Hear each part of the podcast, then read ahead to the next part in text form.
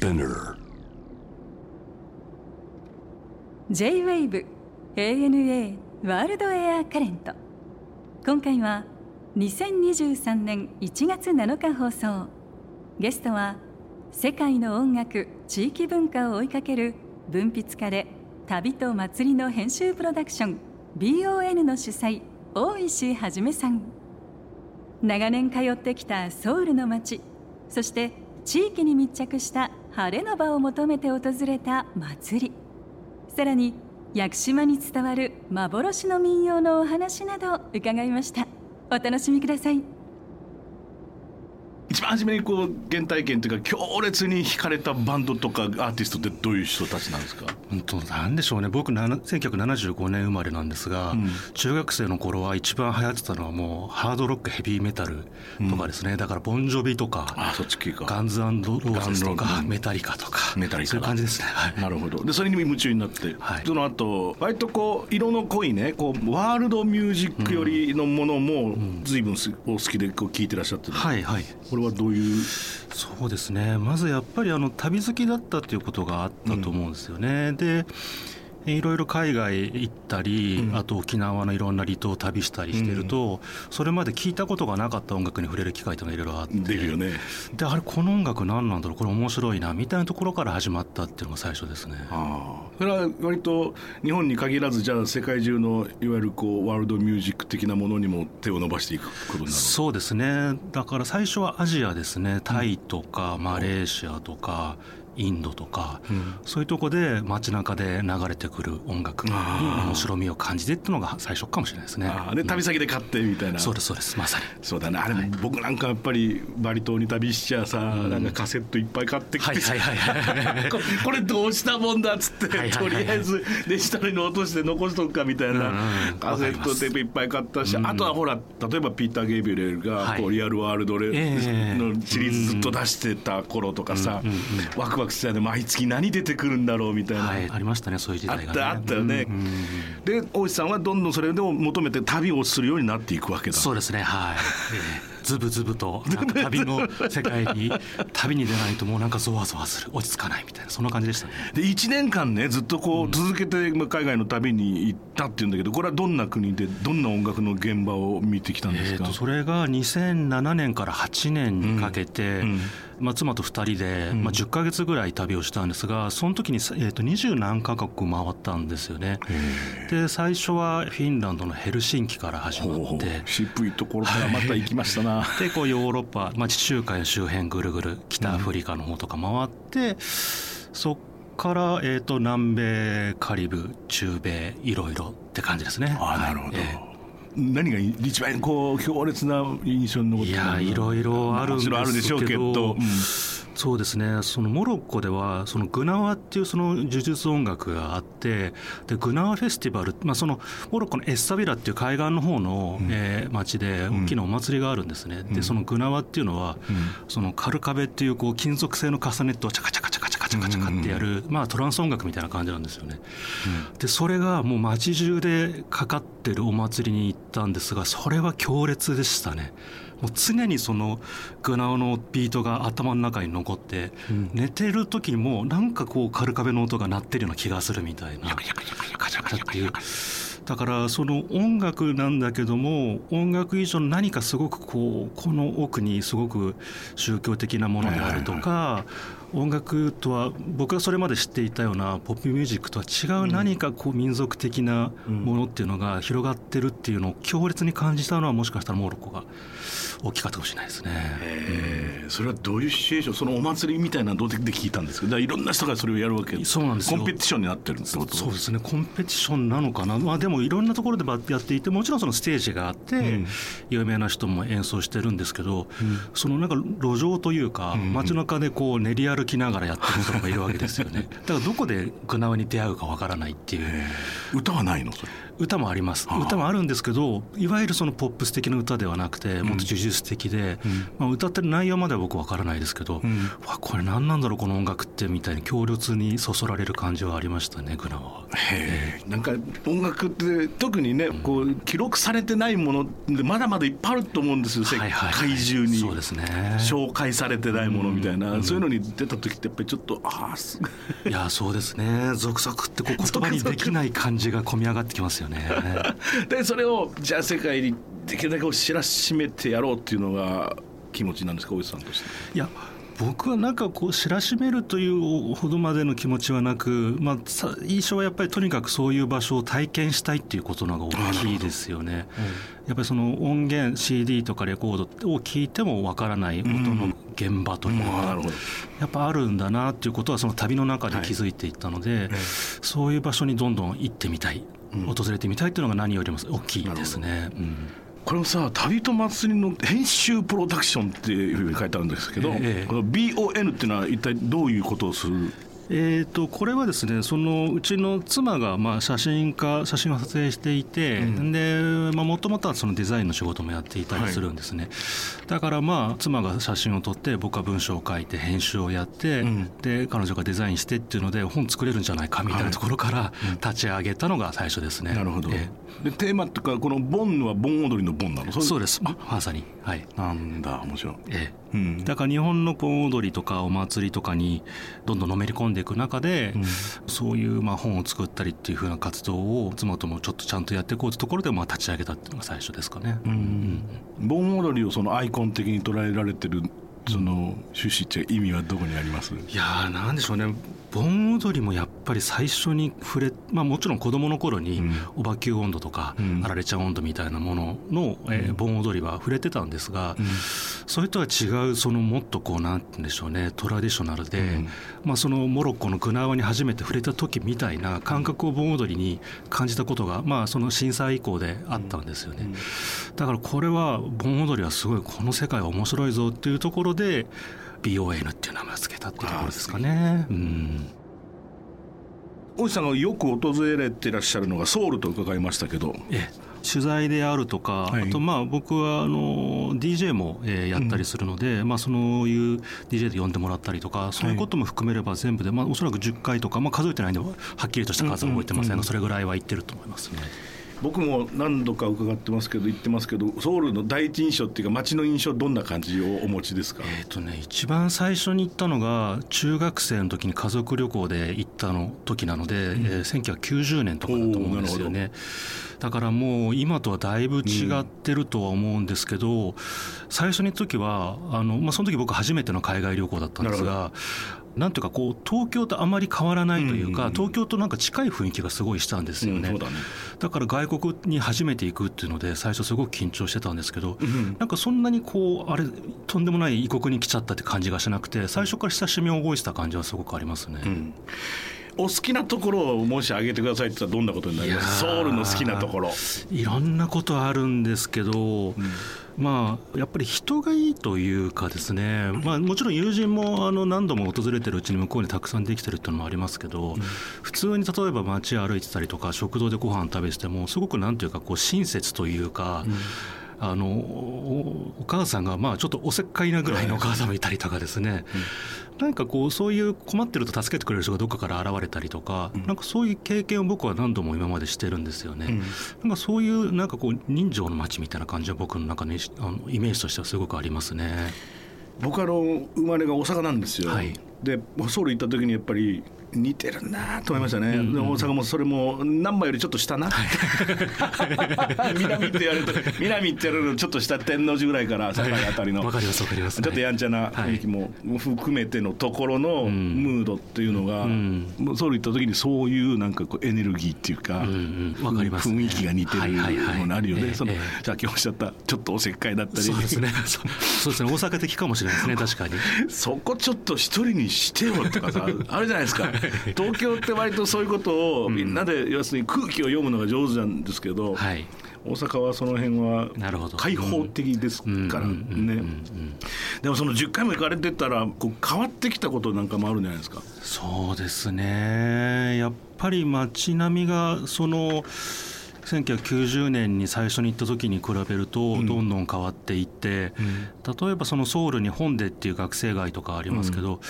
今はすごくなんていうかクラブがいっぱいできたり、まあ賑やかな渋谷みたいな場所ですけど、僕が行った90年ぐらいの時っていうのはやっぱりもっと暗くてなんかもっと静かなイメージがあったんですよね。で後から10年ぐらい前に本殿に行った時にその両親に「あの本殿ってあそこのことだよね」みたいな。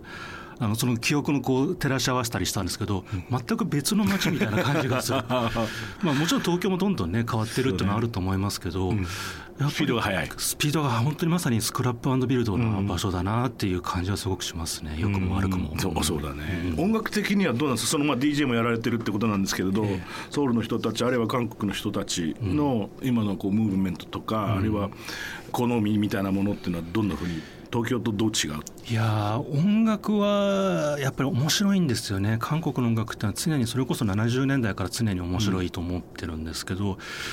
あのー、僕がだから DJ で初めて行ったのが10年ぐらい前だったのかな。うんうん。その時よりもやっぱりこう DJ の数もどんどん増えて、うん、クラブがすごくなんというか、えー、産業としてというか大きくなってるシーンが大きくなってる感じがすごくしますよね。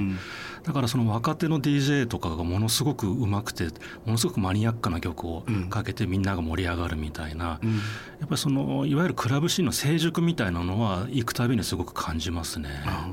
もうそれはもちろんあのアメリカだったり、まあ、グローバルなクラブ的な音楽も全部取り入れるだろうけれども、うん、ドメなものもあるのドメスティックなものも。ちろんありますね。本当。楽しい。そうですね。だから結構ですねなんだろうな、えーと、韓国のパンソリっていうこう語り芸がありますけど、をフィーチャーしたそのレゲエバンドがいたりとか結構そういうこう面白い混ざり合いフュージョンみたいなものがまあ、韓国はもうずっと前からもありますけどやっぱり現代型の形ですごく面白いバンドがたくさんいますね。面白そうだねそれね。面白いです。サムルノリなんてのもね、はいはいはい、いろいろとなんかよく聞いてたけど、うんうんうん、面白いよな。面白いですね。うん、そうか。で DJ そういうクラブシーンもとっても面白いことになってるということだな。そうですね。あとは何このちょっとラテン気質なところっていうのはどういう着目点なんですか？いやあのー、その DJ をやった時に、うん、とにかく盛り上がり方が尋常じゃないというかですね。やっぱりお酒飲んでわっとこう盛り上がった時の、うん、なんて言うんでしょうねこのテンションの上がり方とかちょっとびっくりしたんですよね。で僕のやった時にまあその日本から同じ仲間の DJ が一緒にいた時もその仲間の DJ が非常にマニアックな曲いろいろかけたりしてたんですね、うん。うん、それでも盛り上がるみたいな、うん、えこんな曲でも盛り上がるのかみたいな、だから基本的にやっぱりお酒を飲んで盛り上がるっていうのが、まあ、そのもちろんいろんな場所によってだいぶ違うと思うんですけど、うん。うん、僕が例えば DJ やった本でとかいろいろな街ではそういう方々がたくさんいて。ただ盛り上がるんだけども何かこう朝方になると静かにこう酒を飲んで、うん、なんかブルージーな感じでなんか酒に浸ってみるとか、うん、なんかその両極端がある感じがすごくするんですよね。だからそこがその盛り上がるそのラテン気質なところだけではなくて、うん、なんていうかちょっとこう泣きの部分があるというか。そこが僕はもうすごくなんなんとも好きなところですね。はい、ちょちょっと泥臭くてちょっと変化臭いみたいなそうですそうですまさに感じはあるよね。はい、はい、ええ例えばこれからソウル行く人におすすめあるいは好きな場所、うんうんうん、行ったらここは絶対外さないんだよっていうところがもしあれば教えてください。そうですね。僕が、えー、ソウルに行けたのが、うん、コロナの入る前なんで2019年が最後だと思うんですよね、はい、だからそのそれ以降でお店もやっぱりだいぶなくなってしまったりしてる部分もあるので、ね、まあ、正確に把握できてないところもあるんですが、はい、あの前以前そのコロナ以前はすごく行くたびに大好きで行ってたのはあの本殿にコプチャンチョンゴルっていうレコードバーがあるんですね。うん、でコプチャンチョンゴルって、まあ、その、えーと、鍋の料理の名前なんですけど、うん、あの古い70年代の韓国のレコードがこう山積みになっていてでそれをこうかけながら、えー、お酒を飲むっていう場所なんですよね。いいね。だから雰囲気的にはそうやって説明すると渋くこうなんていうかあのウイスキーでも飲みながらっていうイメージかもしれないですけど、うん、朝が、まあ、その夜が深くなるとですね、うん、そのかかってる音楽に合わせてみんなで大騒ぎするんですよね。歌声喫茶的なですもう合唱したりとか。その感じ、まあ、それは一番そうですね。大人になって韓国行くようになって衝撃を受けたのあこんな韓国があるんだ。これ面白いな、はい、大好きだなと思ったのは、そのコプチャンチョンゴルがすごく大きかったんです、ね、あそうですか。本殿にあるコプチャンチョンゴル、えー、面白いな。なんかそんな、ね、昔の曲聴きながら飲んでみんなでまたこれ歌い出す。そうです、ね、で食事もするわけでしょ？そうですね。チゲ鍋とかを食いながらスプーン持ちながら踊ったりとかですね。なんか本当にそのかっこつけてない感じが大好きで。そうね、はい、かるわ。これは新都市新都市っていうのはそのこれウルチロっていう場所にある、まあ、クラブといえばクラブなんですが、うん、えー、とここもまあちょっとコロナ以降になのその営業状況がちょっと把握できてないんですがここも僕、えー、と2019年かな行った時にその DJ やらせてもらったんですがこうなんて言うんでしょうね。すごくその居酒屋とクラブの中間みたいな ここも一緒にかっこつけてないんですよ、ね、なるほどね。でみんな踊りまくるし、うん、朝方全然こう知らない兄ちゃんからこう抱きつかれてなんかよう飲もうぜ飲もうぜみたいに言われたり、うんうん、なんか楽しい場所だったんですよね。だからそれがその場所がえー、ソウルのすごく、まあ、同時に面白い音楽の発信地みたいな場所になっていて、えーまあ、これもかなりその DIY でインディペンデントな感じで経営をしていたので、はい、なかなか今やれてるかどうか、うん、まあ、もしくはもう今新しい場所で、はい、えー、違う人たちがもしかしたら同じようなアンダーグラウンドなスペースを作ってるかもしれないんですけど、うん、まあ、そういう場所は常にあのソウルにあって、うん、あの面白い人たちがうごめいてるっていう感じはありますよね。なんかうごめいてるっていう言葉似合うよねあの街ね。そうですね。なんか人知れずっていう感じが。人知れずうごめいてる感じあるよね。よねよよよっていう感じがね。はいはいはい。いっぱいた美味しいものたくさんあるじゃないですか。ありますね。おすすめをいくつかっていうとどうしたらいいですか？えっ、と僕がその僕の韓国の先生みたいな人がいてですね、はい、長谷川洋平さんっていうその90年代からずっと韓国に住み続けている、えー、ギタリストプロデューサーで今 DJ でもすごく向こうで活躍されてる方なんですが、はい67年ぐらい前かなその長谷川さんに会うっていうので韓国に行って、うん、で駅で待ち合わせして、うん、あのじゃあご飯食べに行きましょうかって言われて、じゃあ多分さぞかしなんかこう、まあ、冬ですごい寒かったのでなんか体温まるようなものに連れてってくれるんだろうなと思って連れてかれたのが冷麺屋さんだったんですよ。寒いのに冷麺かと思ったんですけど、そこで連れて行ってもらったのが、えーと、ウルミルデっていうお店冷麺屋さんで,、で今も続いてるはずなんですが、えー、いわゆる平壌式冷麺って言われる冷麺を出すお店だったんですよね。ですごく薄いこう繊細なお出汁なんですよね。でそれでこう、えー、氷が入っていてさ冷たいんですけど、うん、そのさっぱりとした味わいがもうなんか僕にはもうたまらなくてその自分が日本で食べてた冷麺とはちょっとあれこんな冷麺ってうまいんだっていうのを気づかされた感じがすごくあったんですよね。韓国っていうとやっぱり辛いものとかそうですね。熱々のダクダクのものっていうイメージありましたけど、うん、なんか韓国に行くとまず冷麺を食べて、うん、なんかこう韓国の空気に自分こうチューニングしていくみたいな感じが結構習慣になってしまったのはそれ以降かもしれないですね。あそうですか、うん、平壌式の冷麺っていうのはスタイルとしてはちょっと違うんですかね？その、麺も違う？麺は違うのかな、まあ、ちょっとやっぱりこう薄めなイメージありますよね、お出汁が。だからさっぱりしているんだけども、はい、スープまで飲み干すとやっぱりちゃんとコクを感じられるみたいな感じ、そのウルミルでは特に僕大好きですね。日本国内にもたくさんお祭りが、まあ、特色のあるものもたくさんあると思うんですけど、えー、印象に残っているものありますか？たくさん取材されてると思うんですそうですね。いろいろあるんですが今こうパッと思いついたのが、まあ、非常に衝撃を受けたのがですね、うん、奄美大島に、うん、えー、秋名っていう集落があってですね、うん、そこに、えーと、旧暦の8月に行われる、えー、所長釜っていうお祭りがあるんですね。はいでこれ何かっていうと、えー、広告豊穣を願う、まあ、豊作のお祭りなんですけど、大、体、夜の、えー、深夜ぐらいから始まるんですがそのこう、まあ、秋名の集落の山のですね中腹にその小屋ができるんですねその時だけ。うんうん、でまあすごくこう簡素な小屋なんですが、その夜、えー、深夜からその小屋の上に男たちが乗って、太鼓を叩きながら、まあ、法然の歌を歌うんですね。でこう歌い続けていくんですがその山肌から太陽がこう覗くでその瞬間にグラグラグラってその、えー、小屋をこう倒すんですね。で倒れた後にこう爆発するようにその上で歌い踊るっていう、まあ、一連のその、えー、豊作を祈願するお祭りなんですけどそれはすごく感動しました。その暗い中から徐々に明るくなっていって、うん、こう人の、えー、男たちの歌が盛り上がっていく、うん、でその頂点がその太陽がこう日が入ってきてっていうすっごいドラマチックなんですよね。神々しいね。神々しいですね。だからそういうこう一晩で何かすごいドラマを見たっていうか、うん、すごくこう壮大な一つのコンサートを見たみたいな気持ちが気分があってその時はもう本当にゾワゾワっとこう来るものがありましたね。それ公開されてるんだ。つまりそのオーディエンスはいる周りにはいるんですか？えー、っとですねまあ基本的にはその集落の方々ですね。であとは僕みたいな、えー、祭りフリークの人たちがちょこちょこいるちょこちょこってことだ、ね、なるほど、はい、それはだから割とこう商売的にやってるとかではないってことだ。そうですねまさに、はい、まさしく、えー、いいね。あともう一個ぐらい教えて。あとはですねその岐阜県の郡上市の白鳥町っていうところで、うん、白鳥踊りというものが行われていてで郡上踊りっていうのは日本三大盆踊りの一つがそうだね。大有名だもんね。ですね、でその、まあ、郡上八幡から、えー、高速で30分ぐらいだったかな、うん、まあ、ぐらいの、まあ、非常に近いところで行われている白鳥踊りっていうのがあるんですが、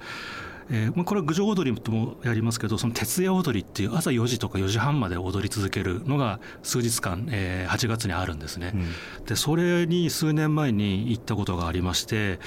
それもですねだんだん朝方こう白んでくる時間帯に、こうだんだんこう踊りの輪が盛り上がってきて一番最後に「よさかい」っていう本当にこう白鳥踊りのキラーチューンをやるんですよ。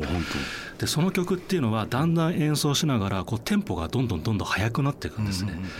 で最後に爆発するみたいに終わるみたいな、うん、それもだからあの暗いうちから明るくなるまでのドラマがすごくあって、うん、そこに歌があって踊りがあって太鼓があってっていう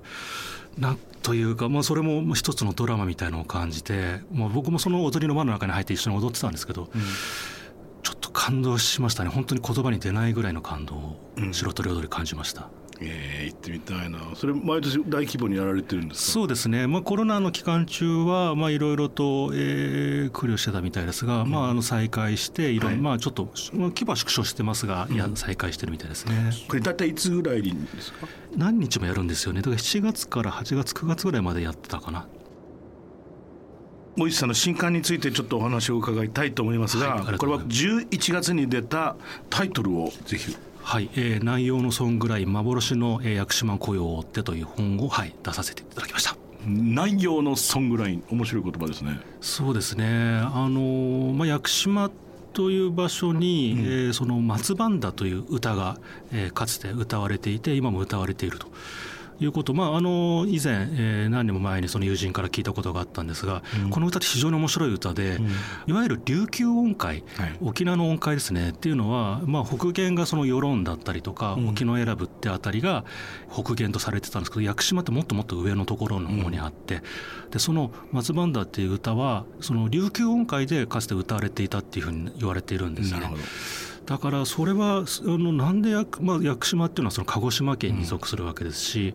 うん、いわゆるその琉球文化圏でもない、うん、そういう場所になんで琉球音階の歌が歌われていたんだろうなっていうのをずっと気にはなっていたんですが、はい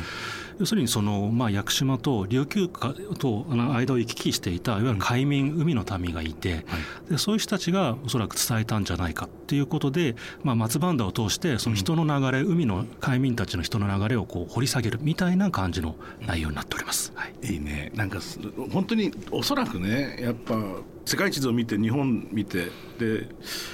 まあ、あちらの大陸側との関係とかを見てみるとさ、うん、もうかつてはつながっていたでしょ、はいはいはい、それはまあ、もう人のもっと前の話。それは日本海は大きな湖だったはずじゃないですか。で、ね、その南洋系の人たちは、まあ、ポリネシアからつながってずっと人たちがこっちに来て、で北から来た人たちはどんどん上から来てさ。でモンゴリアンの人たちとこう行き交って。で最終的にはもうちょっと東に行こうとしたってあとは太平洋なわけだよね。だからそのさいろんな人たちが集まった本当の最果ての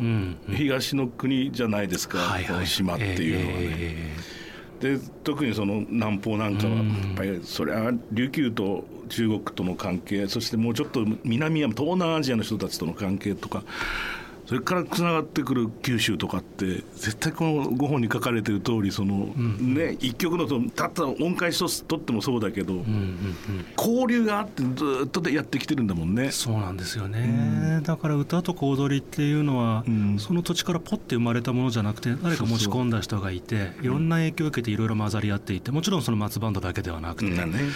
だからその一つ歌をこう掘り下げていくといろんな人の流れであるとか、はい、かつての人の暮らしであるとかそうね。まあ、もしかしたら人の思いとかスピリットみたいなもの、まあ、そういったものが見えてくるっていうのがやっぱ歌を掘り下げる面白さでもありますよね。ね。それでなんかこう教師の想定もすごい可愛いしデザインも素晴らしいし。えーそしてこう島の地図もついてたりとなんか、まあ、僕も屋久島まだちゃんと行ったことないんですけれども、うん、例えば屋久島行く時にこうずっと持ってても楽しいかもしれない、ね、あありがとうございます。嬉しいですね。そうしていただけると。ね、はいはい、なんかこう体験しながら、こう読みながら島の空気匂いなんか全て感じて、そうすると旅が全く違うものになるかもしれない。そうですね、うん、今次に行きたいなと思ってるところってどっかあるんですか？いやいろいろ行きたいところはあるんですけどやっぱりこのコロナ禍でずっと会えてなかった韓国の友達にやっぱ会いたいですね、うん、なるほどね。だから行けるんであればもうソウルにすぐにでも行きたいっていう感じです、うん、最後にこれあのゲストの皆さんに必ず伺ってるんですが大石さんにとっての旅って一体何ですか？そうですね。旅はまあその日本に限らず、まあ、海外に行ってもどこに行ってもやっぱりいろんな刺激をもらえる場所あのことではあるんですが結局あの僕は東京に住んでいて東京に帰ってくるんですよね。だからその旅でもらった刺激を結局さ東京でこれってどういうことなんだろうって考え続けている。だからその日常に、まあ、どうやってこう普段これから暮らしていくかとかどうやって日常を送っていくかみたいななんかそこにこう戻っていく時の何かヒントみたいなものを旅でもらってるっていう感じはすごくしますね。楽しかったです。どうもありがとうございました。ありがとうございました。ANA World Air Current